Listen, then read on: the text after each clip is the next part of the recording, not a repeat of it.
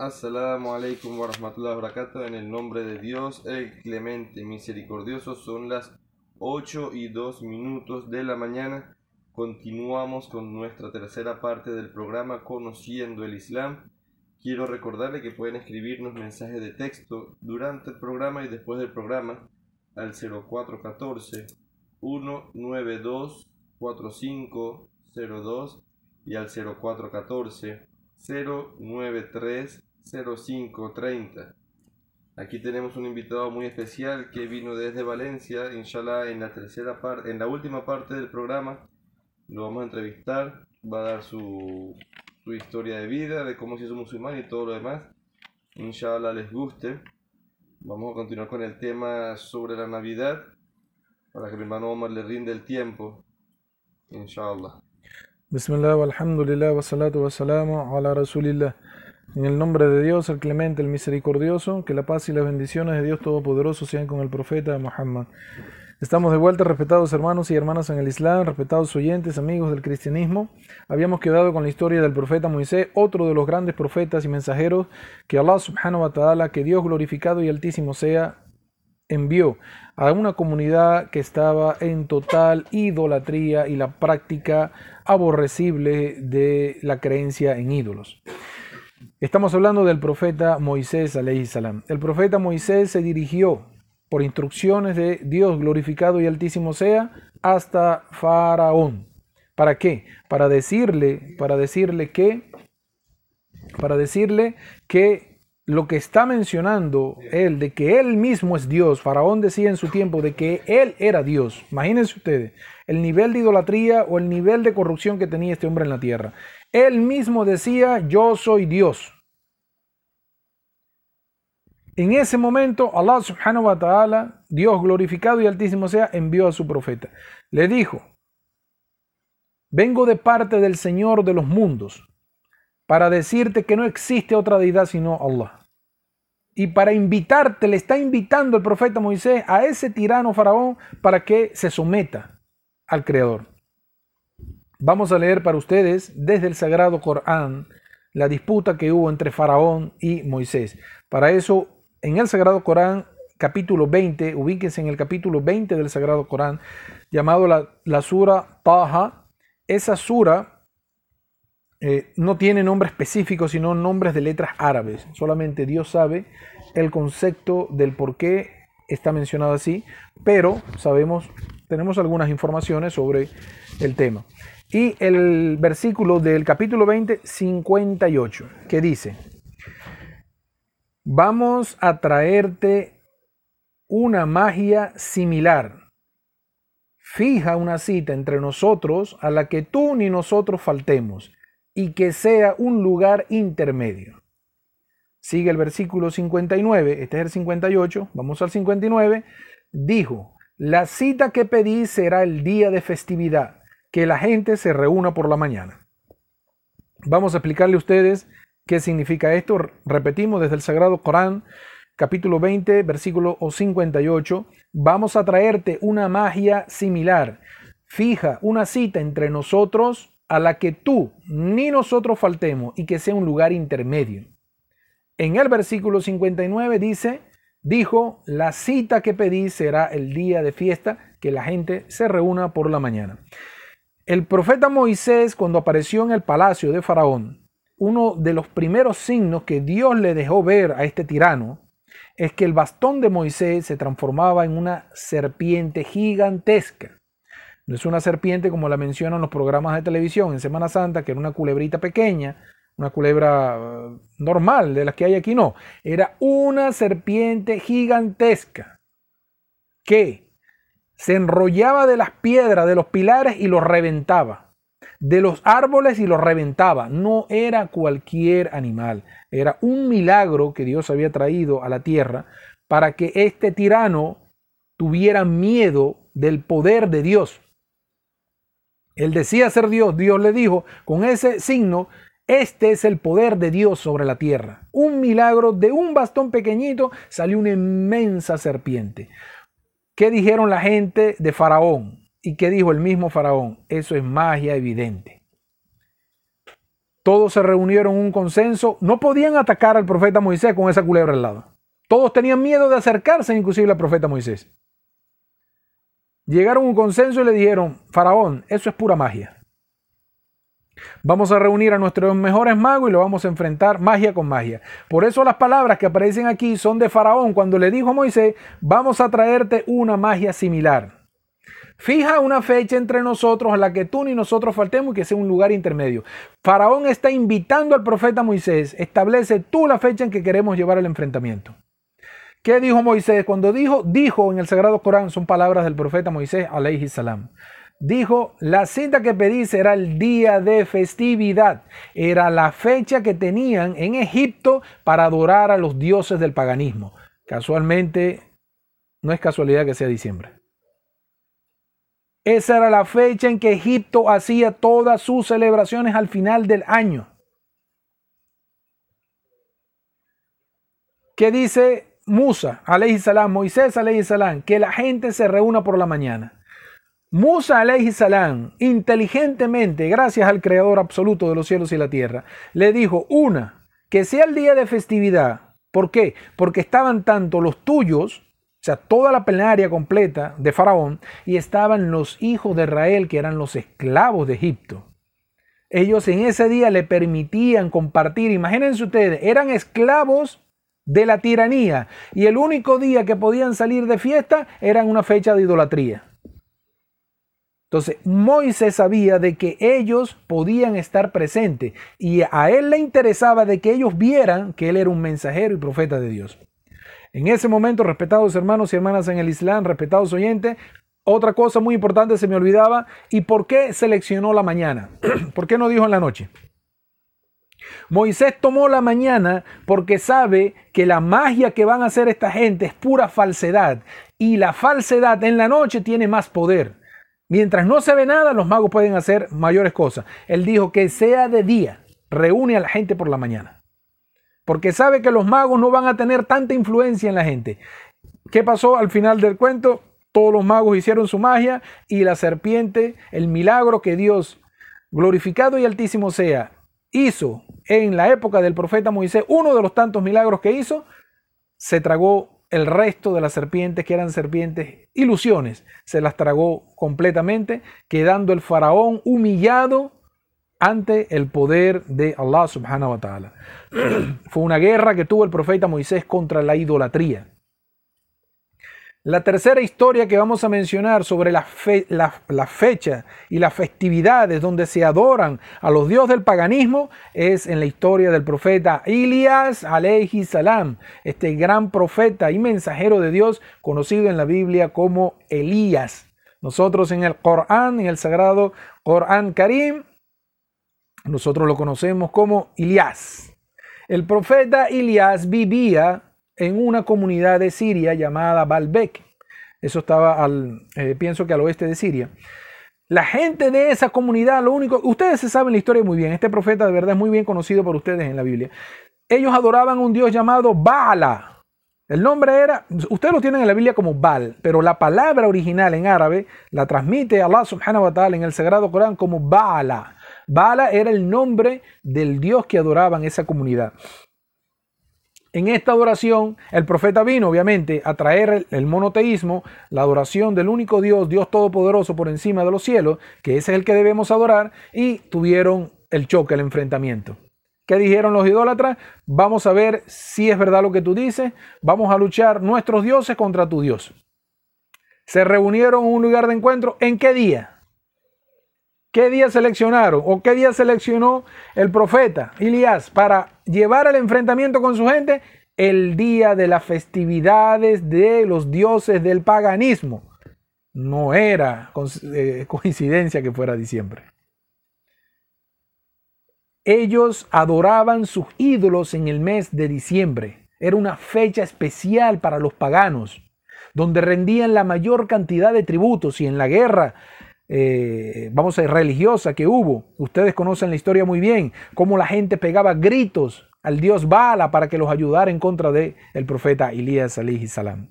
Respetados hermanos y hermanas en el Islam, respetados oyentes, respetados amigos del cristianismo.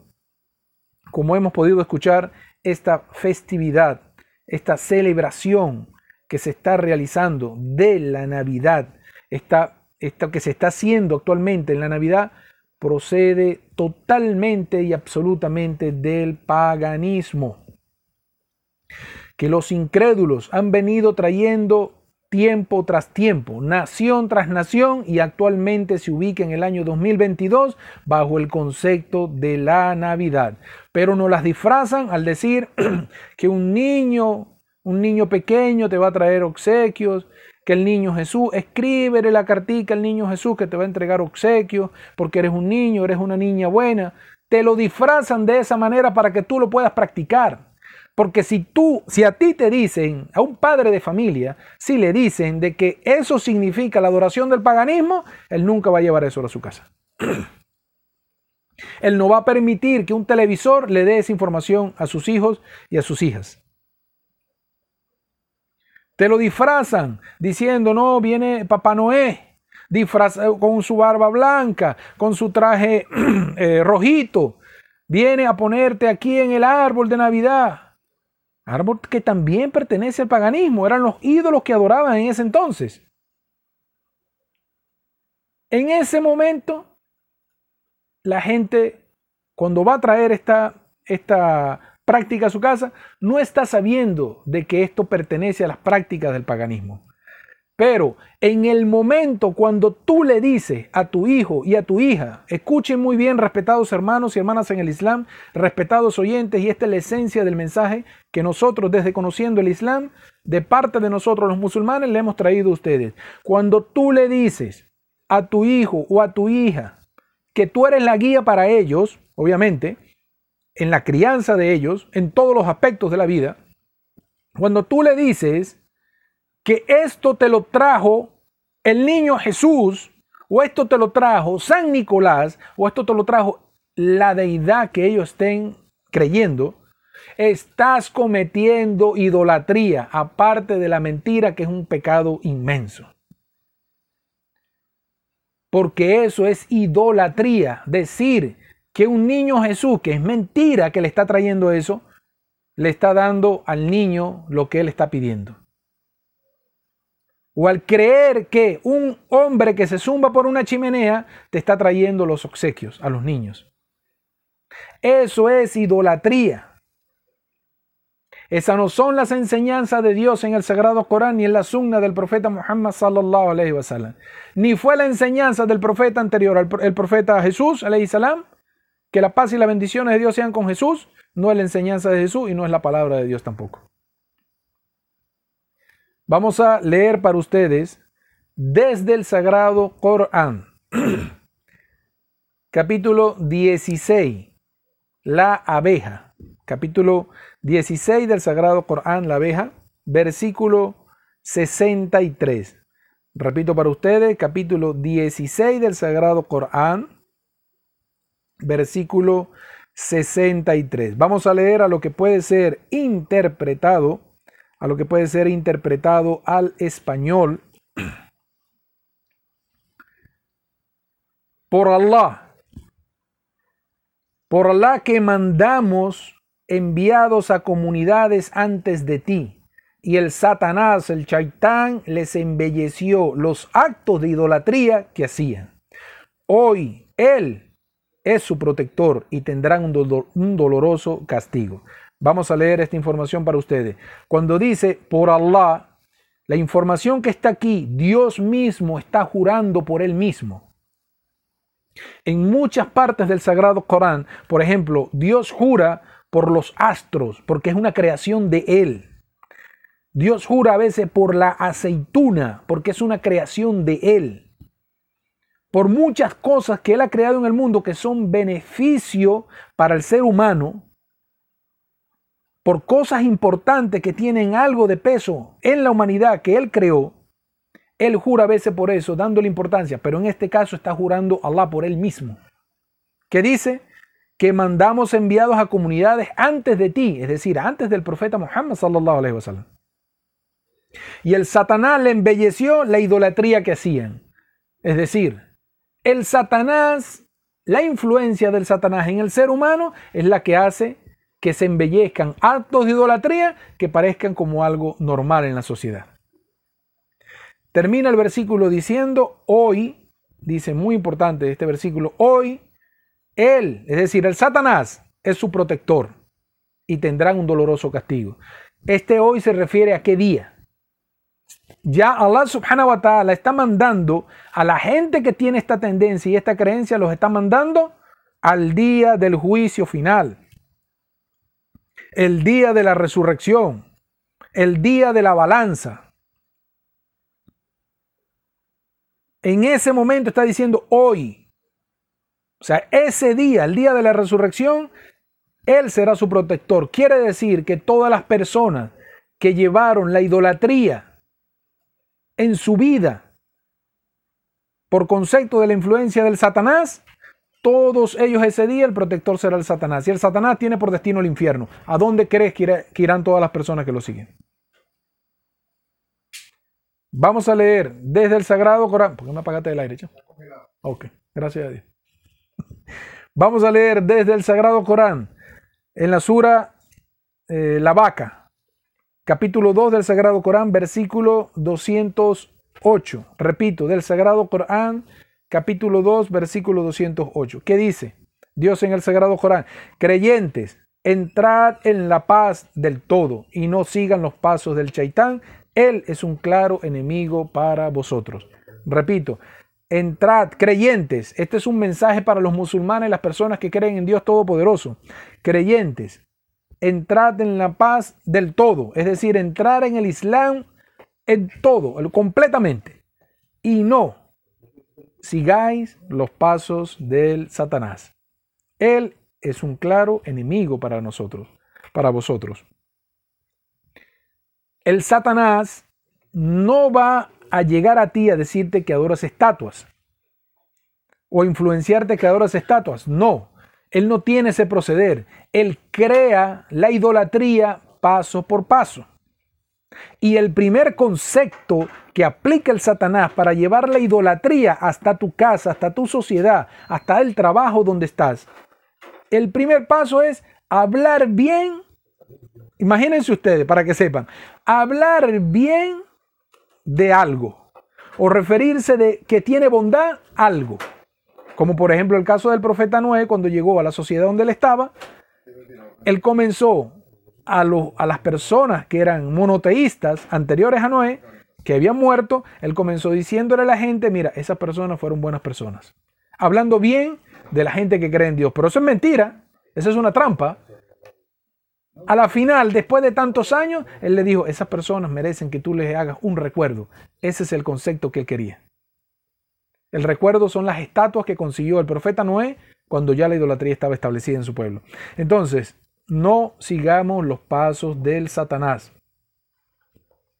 No sigamos los pasos del Shaitán. Quiero leer para ustedes, quiero leer para ustedes una parte desde, desde la, la Biblia. Por favor, ubíquense en la Biblia, por favor, ubíquense en el capítulo de Jeremías.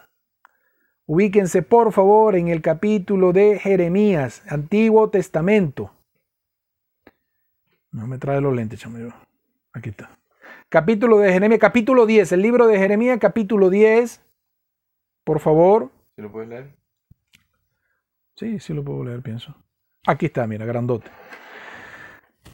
Esto se lo está diciendo Dios glorificado y altísimo sea, se lo está diciendo la gente de la época, del profeta Jeremías.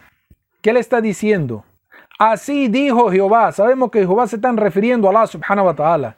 No aprendáis el camino de las naciones, ni de las señales de los cielos tengáis temor, aunque las naciones le teman.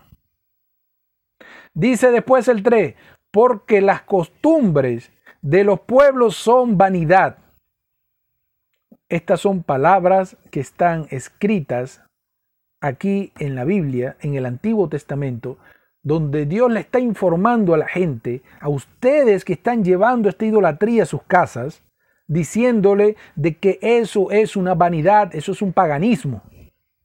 Las costumbres de las naciones, porque no es una nación que murió, no. La idea continúa. Dios glorificado y altísimo sea, envió cuántos profetas? Más de 124 mil profetas y mensajeros al mundo. Dentro de los profetas, ¿cuántos profetas y mensajeros había? 313. Entre ellos, uno de los que hemos hablado, el profeta Noé, el profeta Moisés, el profeta Elías, el profeta Jesús, el profeta Muhammad. Sallallahu alayhi wa sallam. Que la paz y las bendiciones de Dios sean con todos los profetas de Dios. Ahora, un tema muy importante y es una pregunta que le hago yo a todos mis hermanos, empezando por mí, porque yo también tengo familia cristiana, son familias de raíces cristianas. El, el mensaje que, y la pregunta que todos nos hacemos, ¿podemos nosotros compartir la celebración de Navidad junto con nuestra familia? ¿Podemos nosotros compartir las fiestas dicembrinas, este espíritu de la Navidad, esta fecha de, festividad que se básicamente en Latinoamérica es mayoría, ¿no? Nosotros podemos compartir con ellos, obviamente respetados hermanos y hermanas en el Islam, obviamente la respuesta es negativa.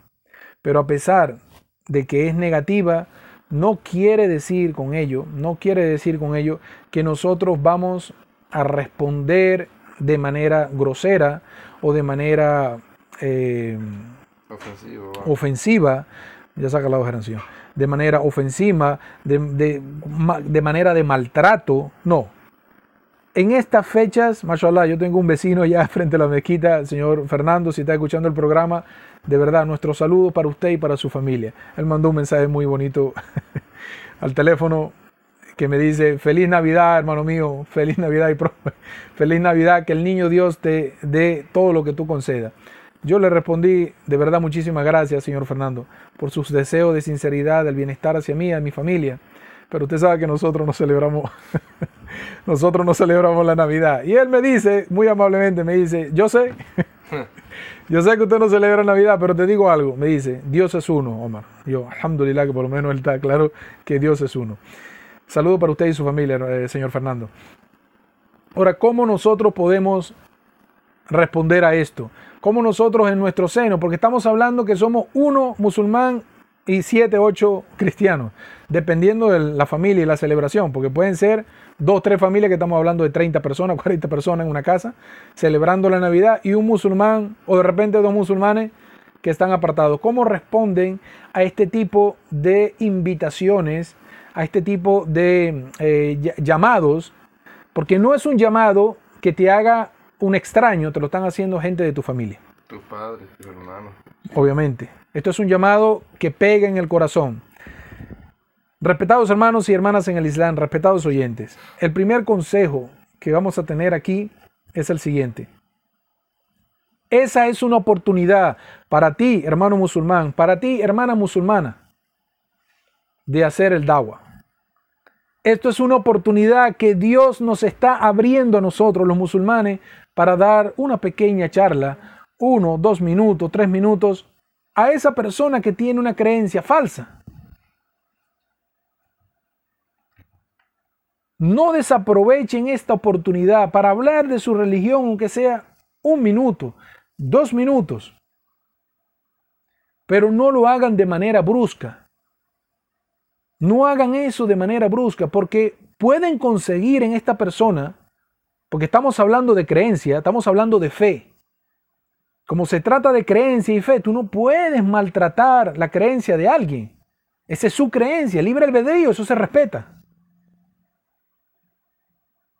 No podemos hacerlo de manera ofensiva, porque en vez de traerlo al Islam, lo que vas a crear y a cosechar un enemigo del Islam, que mañana va a estar vigilando todos tus pasos para ver tus errores, y que errores tenemos de más, obviamente.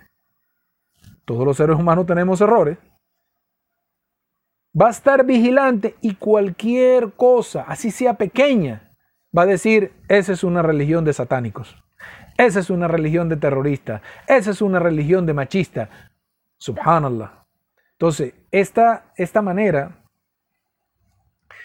esta manera que vamos a mencionar a continuación procede desde el mismo sagrado Corán.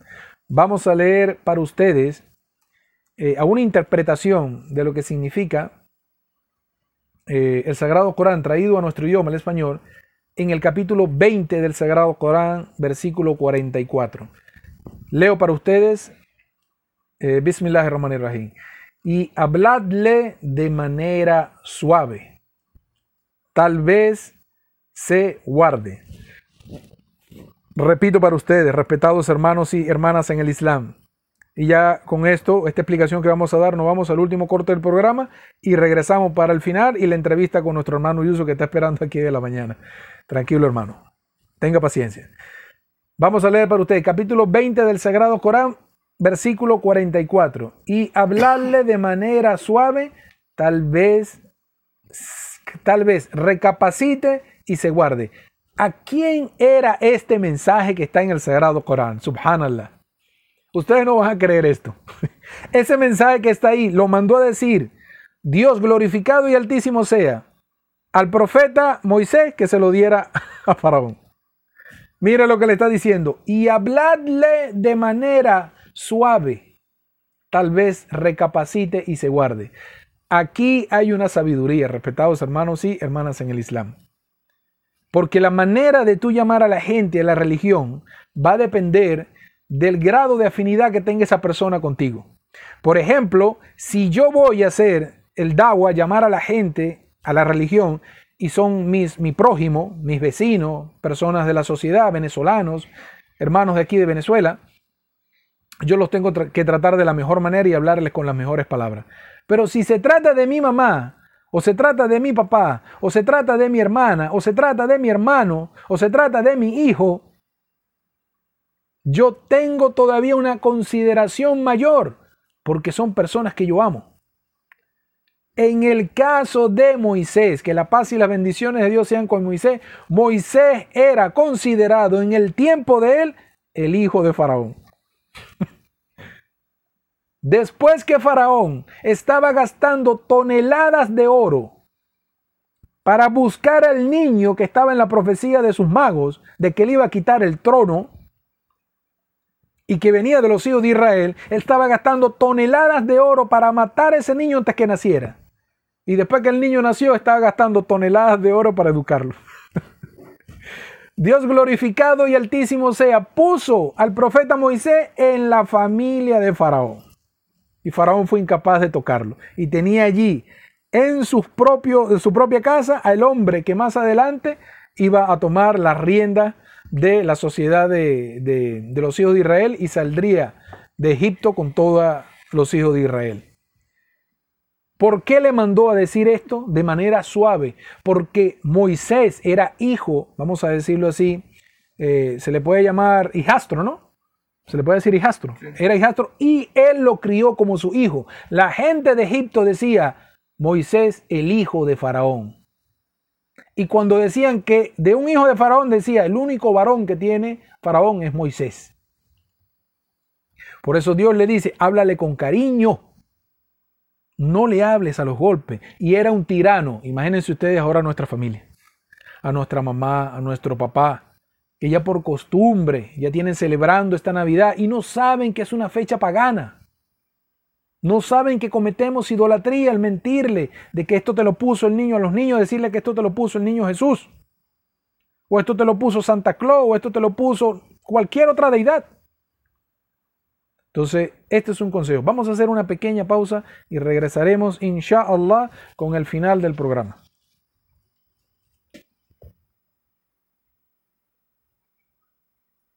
Aleikum wa rahmatullahi wa barakatuh. En el nombre de Dios, el clemente, misericordioso, son las 8 y 35 minutos de la mañana.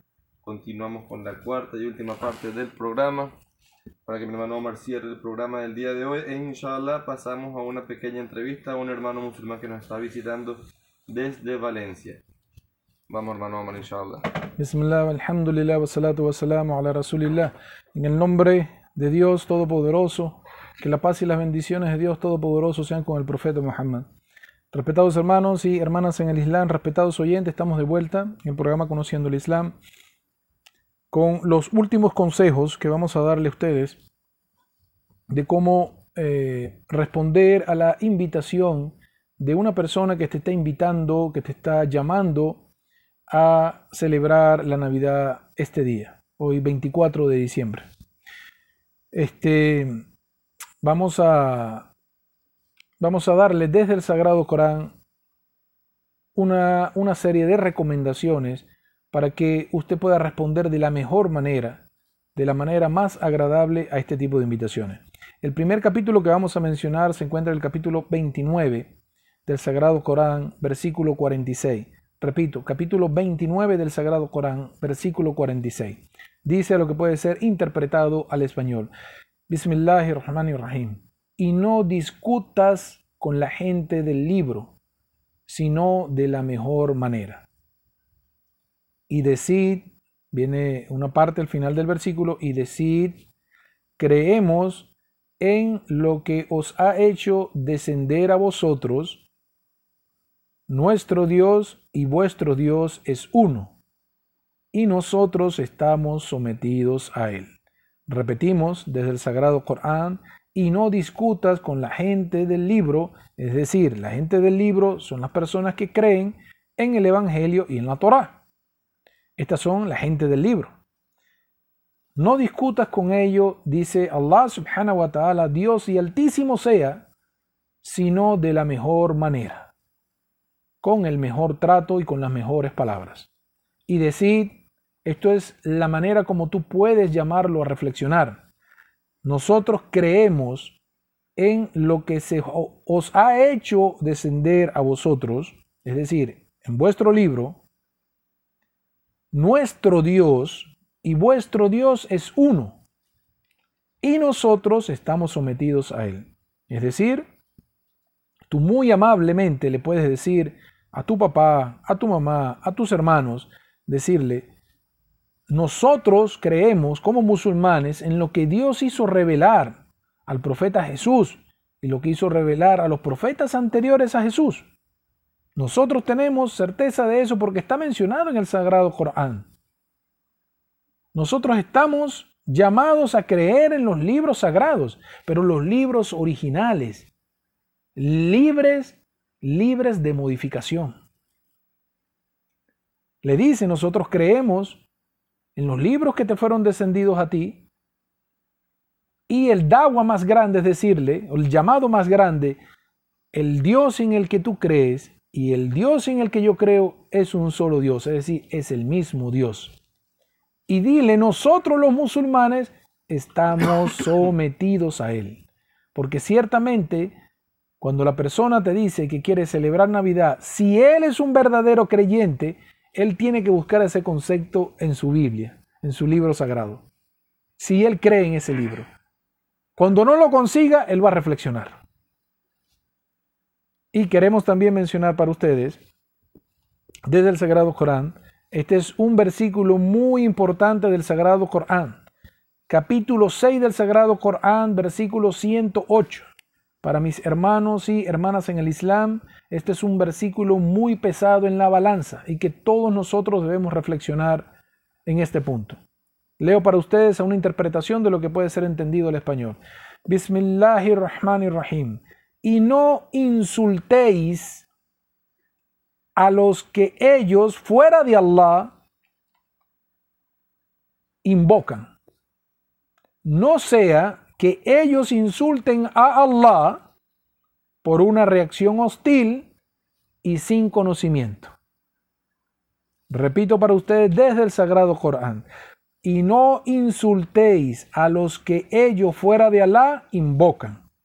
Es decir, está prohibido, respetados hermanos y hermanas en el Islam, a pesar de que sabemos de que esto es un paganismo, de que es una idolatría, nosotros no tenemos derecho a insultarles a ellos su creencia. Esa es su creencia. Eso es caca. Lo que puedes es hablarle de la mejor manera. No insultéis los dioses que ellos están invocando fuera del Creador absoluto, aunque ellos así no lo crean. Sabemos que Dios no es un niño, ni es un hombre, pero ellos creen en eso, igual no le insultes eso. Esa es su vida y él va a rendir cuenta por eso. Dice, Dios glorificado y altísimo sea, no sea que ellos insulten al Creador, imagínate que insulten a Allah, que insulten a Dios, porque se sienten atacados en la fe, vienen con una hostilidad. Obviamente no tienen conocimiento. Ellos están haciendo esto por rabia, porque le estás tocando la fe. Entonces vienen y agreden tu religión. Entonces eso es un pecado para ti. Si la persona está molesta y te está ya insultando tu religión, el que pecó fuiste tú, no él. tú de la mejor manera, de la manera más bonita, tú le llamas a ello a la religión, diciéndole, señores, nosotros la verdad, querido padre, querida madre, nosotros no tenemos en nuestro libro la práctica de ninguna Navidad. Porque si hubiera sido así, todos los profetas, desde el profeta Adán hasta el profeta Muhammad, hubieran invitado a todos, vamos a celebrar toda la Navidad. Véngase, pongan el arbolito y vamos a sentarnos a beber alcohol, a comer cochino, vamos a darle rienda suelta a la Navidad. Respetados hermanos y hermanas en el Islam, hasta aquí ha llegado la, la programación con respecto a la Navidad. Les dejo a mi querido tío, a mi hermano querido, el tío Yusuf, de allá de Valencia, con una entrevista muy importante que tenemos para él el día de hoy, que queremos compartir con todos ustedes. De verdad, los queremos mucho. Assalamu alaikum wa rahmatullahi wa barakatuh. Yo me despido de la programación. Assalamu alaikum wa rahmatullahi. ¿Cómo está, hermano querido? Alhamdulillah, muy bien. De verdad es un honor, un honor para nosotros que se encuentre aquí en el programa del día de hoy. Eh, vamos a hacer unas preguntitas básicas, inshallah pueda, sea fácil. Primero, ¿de dónde nos visita? De Valencia, Estado Carabobo. ¿Cómo, ¿Cómo se hizo musulmán, si se puede saber? Primero, ¿cómo se llama usted, su nombre? Mi nombre es José Silvino Ceballos Mora. ¿En el Islam? En el Islam, Yusuf Ali Abdurrahman. ¿Qué tiempo tiene siendo musulmán, hermano Yusuf? Estoy cumpliendo 13 años. Mashallah, felicitaciones. Alhamdulillah. 13 años, alhamdulillah, hermano. Alabado sea el. Un honor para nosotros, un hermano 13 años con bastante conocimiento, mashallah. Eh, ¿Cómo conociste, cómo llegaste a conocer del Islam? Bueno, mi, mi vida comenzó dentro de un hogar eh, católico. Como todos aquí en Venezuela. En ese tiempo eh, no había otra religión en el país, en este país. Estaba la constitución de 1961 que prohibía cualquier acto de religión que no sea católico. Iban presos. La policía llevaba preso a todo el que era santero o brujo y, y- y si salía otro tipo de, de religión, todos iban presos. El año 1961. Eh, son los, sí, son los años 60.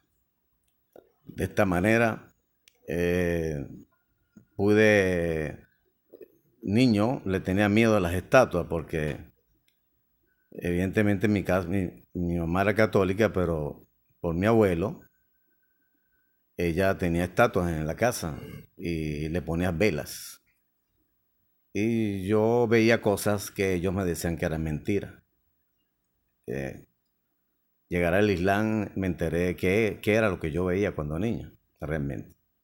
De esta manera mi madre me llevaba a la iglesia y allí evidentemente las estatuas no me gustaban, pero mi mamá me enseñó a unos niños que, que eran monaguillos y me gustó por el vestido, que era el mismo vestido que hoy que es el mismo que utilizo hoy. La misma bata que tiene La hoy, misma siendo, bata. siendo musulmán. mashallah. Siendo, sí, y entonces yo le dije al sacerdote que, que, que después que me aprobaron, que me quería llevar mi batica para la casa y todo el mundo me decía, ay, ese niño va a ser sacerdote.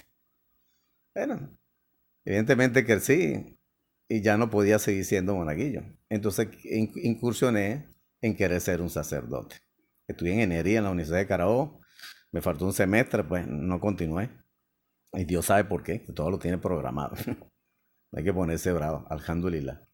Alabado sea el. Entonces, de esta manera, eh, incursioné en el tiempo de sacerdote en Caracas. A través de mi mamá habló con, con el sacerdote que hace como unos meses, una semana falleció, que señor, que es el señor Monseñor del Prete.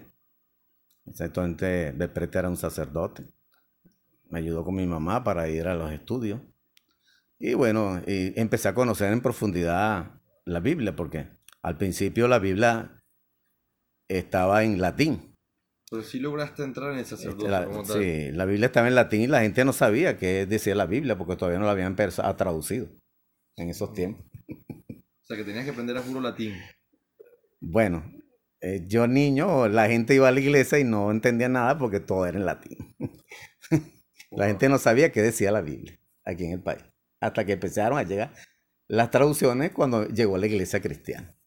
Entonces, de esta manera, pues, eh, antes, de eh, antes de la graduación, pues, mm, me informaron que no se casan y, y eso llevó a que yo tuviera que salir y salir, ¿verdad? Dejé de ser sacerdote. Eh, muchos amigos me buscaron para, para congregarme en, lugares eh, donde nadie sabía, casa, y me congregué para ver las reuniones y, fui preso por 15 días, porque aquí la constitución prohibía otra, otro tipo de fe que no fuera el catolicismo. Entonces eran grupos que llamaban cristianos evangélicos. Fui preso 15 días, después en el tiempo, eh, la reforma de la constitución del 61 pues, permitió que ahora el, el Estado venezolano es pluri, plurireligioso y pluricultural. Eso permitió pues que, que llegara, que, las, que las, las religiones que estaban ocultas salieran a ser construidas, las iglesias, porque el catolicismo nunca tuvo iglesia, eran catedrales. Son catedrales. La iglesia viene con, la- con Lutero y Calvino, evidentemente. Viene con Lutero y Calvino la iglesia. Entonces, en esas subdivisiones. Bueno, salí del catolicismo, pasé por 36, re- 35 regiones aparte del catolicismo, que son 36, eh, y cristianas. Pasé por los, los cristianos evang- evangélicos. Después de los cristianos evangélicos, eh, me llevé mi Biblia católica y me dijeron que esa no servía. Pues, me compré una nueva de los cristianos evangélicos. Luego me, eh, me fui por, por cuestiones que ya había aprendido en el catolicismo, entonces eh, me molestaba, pues y me iba, pues que, Jesús hijo de Dios. Y entonces me. Eh, entré a los cristianos Getsemani, mm, llevé la Biblia cristiana evangélica y me dijeron que tenía que comprar otra porque esa no servía, porque la que sirve es la Biblia cristiana Getsemani. Luego vuelve entonces ya no Jesús hijo de Dios, sino que Jesús es Dios. Y entonces me molesté, me, me fui. Y entonces entré a la iglesia cristiana Pentecostés. Y me llevé la Biblia cristiana evangélica Getsemani y me dicen que esa no sirve porque la que sirve es la Pentecostés. Bueno, entonces decidí no seguir con esas tonterías y aceptar lo que ellos dice- dijeran, pero porque si no me cada gustara. igle- para cada iglesia, que, te- templo que iba, Una, una Biblia. una Biblia diferente. Sí, hay más de 5 millones de Biblias a nivel mundial. El Papa Católico lleva 5 millones de Biblias que han creado los papas cada 100 años. Y, lo- y el, y el, y el, el pa- el padre familia, que es el, patriarca de la iglesia cristiana eh, eh, ortodoxa, también ha creado esa misma cantidad de, de Biblias. Pues. Y las nuevas religiones que han salido han creado sus Biblias. Pues los testigos de Jehová ya tienen dos Biblias, es una corporación. Ya ahora, ya ahora las religiones no son, eh, no son realmente pequeños comercios, sino ahora son corporations, ¿verdad? Digo, es una corporación, Maranata una corporación, para eso son corporaciones realmente que arropan a la gente en sus cosas, pues, y se respeta el derecho de cada quien en, en la forma de, de pensar. pues. Entonces, de esta manera, pues, yo en el tiempo consigo un hermano musulmán. eh, conseguí un hermano musulmán que me, me permitió por lo menos este eh, eh, para disfrazarme de, de árabe y me consiguió el dita de su papá que era musulmán y me dijo, me, después que yo se lo entregué, mira, es posible que algún día tú seas musulmán. Y yo le digo, no, chico, yo no quiero nada con la religión. Entonces, posteriormente, pues, allí continué y me consigo con una con una cristiana evangélica en el tribunal, porque yo me gradué de abogado posteriormente. Iba subiendo a la cristiana evangélica y yo iba bajando y ella me dijo que tenía una información para mí. Yo le dije que yo no la conocía. Y me, dice- me dice que tampoco. Entonces me dice que, que tenga paciencia, que Dios me, lleva, me va a llevar a una religión llamada el Islam. Señor Yusuf, ¿qué consiguió usted en su carrera como abogado?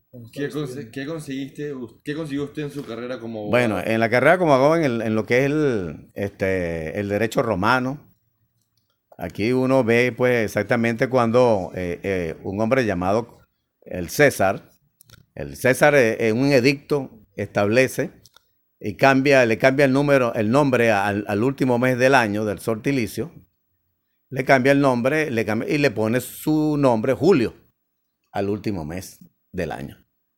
Y decreta que todos los años, como él nació en ese, en ese mes, que era el último mes del año, decreta la natividad de Julio César. Entonces en el tiempo la gente empezó a preguntarse, bueno, y hacían cola para llevarle regalos Julio César, cosas, ¿verdad? Y entonces la gente en el tiempo empezó a preguntarse, bueno, si, si, celebramos el cumpleaños lo sé porque yo no puedo celebrar el mío. Sí, salieron los cumpleaños. Ahí entonces los comerciantes judíos comenzaron a, los comerciantes judíos comenzaron a, oye, qué bueno, vamos a empezar a vender con esto de lo, de lo de los religiosos. Y así comenzó este, todo un comercio, pues, que realmente no se termina, evidentemente. Entonces llegué al Islam, ¿verdad? A través de unos hermanos musulmanes, jóvenes en la universidad, y abracé el Islam y hoy estoy feliz de, haber encontrado la religión de Dios, ¿verdad? Y hoy está practicándola y llevándola a mi familia. No es fácil, pero Dios, uno no guía a nadie. Uno le habla, ¿verdad?, de la religión y Dios se encarga de traerlo. Uno es, el instrumento. Uno es un instrumento para guiarme. Entonces, yo invito a, a la comunidad de musulmanes para mañana domingo 25 del mediodía hasta el, hasta el 26 del mediodía, tenemos un estimado, una reunión entre los, los congregados, nos congregamos los musulmanes, para unir los corazones, para el recuerdo de Dios, y allí eh, eh, renovar nuestra fe, evidentemente. Porque muchos de los musulmanes eh, somos latinos, ¿verdad? Y, y, todavía te, algunos musulmanes recientemente todavía tienen algunos pensamientos sobre la Navidad, que quieren compartir con su, familia, pero es porque todavía, todavía no saben, conocen muy poco la región y entonces se les va dejando a manera de que cuando llegue el momento, ¿verdad? a través de, esta, de estas congregaciones, ¿verdad? estima, eh, eh, renovamos la, esta fe para que el hermano nuevo, musulmán, renove su fe en el monoteísmo, en la creencia de un Dios que no tiene mamá, no tiene papá y no tiene hijos, evidentemente. Eh, un pequeño consejo que quieras darle a los hermanos. A los hermanos musulmanes, que es importante que complementemos, completemos nuestra fe. Tenemos la mitad de la fe y la otra parte de la fe es salir en el camino de Dios. Cuatro meses, 40 días y, y, tres y tres días mensuales. De esa manera eh, congregarnos y practicar la religión y ir hacia adelante en un cambio para que en este trabajo Dios va a traer un cristiano a, ser musulmán como yo, o a, un católico a ser musulmán, un santero, un brujo, y Alá es el que decide quién va a venir a su religión y, y está creciendo. Cada vez está creciendo más. Muchos cristianos eh, están viniendo, pero es porque Dios lo ha traído, no nosotros. Nosotros no traemos a nadie evidentemente. Que la paz de Dios sea con ustedes y que Dios los guíe, alhamdulillah, rabel a mí. Bueno, con esto de verdad nos despedimos. Inshallah nos volveremos a escuchar el sábado que viene. Gracias a mi amigo Lenín Lira que estuvo en los, en los controles. A mi hermano Omar Vázquez, a Said Denese que estuvimos aquí en los micrófonos. Todo bajo la dirección del ingeniero Rider Quintero y a la licenciada Marcio Borges. Nos volveremos a escuchar inshallah el sábado que viene por el mismo programa, el mismo canal de 7 a 9 de la mañana. Recuerden que pueden mandarnos mensajes de texto al 0414 192 4502 y al 0414 093 0530.